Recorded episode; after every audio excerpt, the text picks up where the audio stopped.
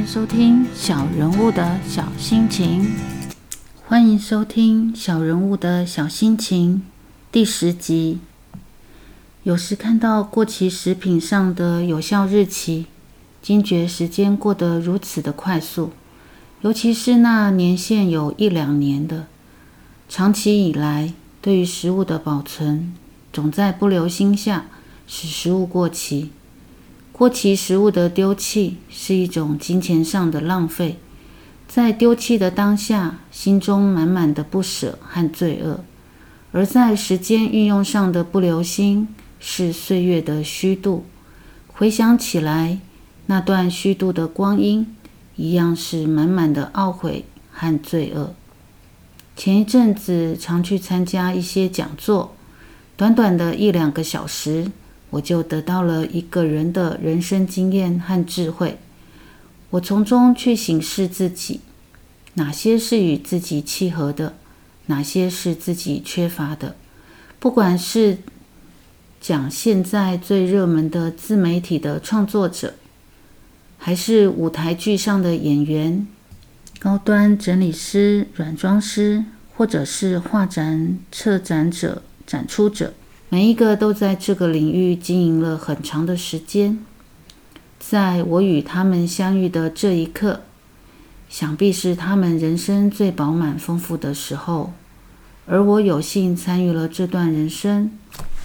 他们在分享人生经验与故事时，我便是那台下的数十人之一，而他们的故事和经验，却是我人生的重要养分。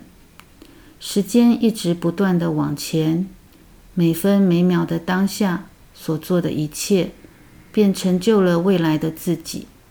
怎能不把握当下，好好经营人生呢？一本书，一部电影，在我们看到这些作品出版前，创作者是如何孕育这些作品的？他们是放了人生多少的能量在这些作品里？这些能量也是吸引我们的魅力所在。庆幸自己在每个阶段转换时，总是会去设想下一步该怎么做，尽管过程充满了酸甜苦辣，这也都是种下的前因而得下的后果。在没有结实累累的丰收时刻到来时，又得重新来过。如此的反复循环，表面上没有得到预期的结果，但也是有为人生注入了些养分。我曾告诉自己，要将现在的辛苦变成日后的资产。时至今日，生活过得还算自在，这也是以往的辛苦变成了今日的资产，可变现成金也好。